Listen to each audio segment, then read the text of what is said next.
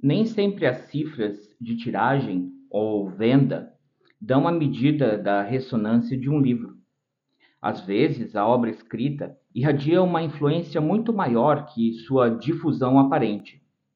Às vezes, responde com anos de antecipação às perguntas e necessidades coletivas.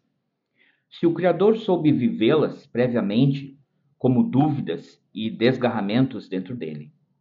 A obra brota da consciência ferida do escritor e se projeta ao mundo.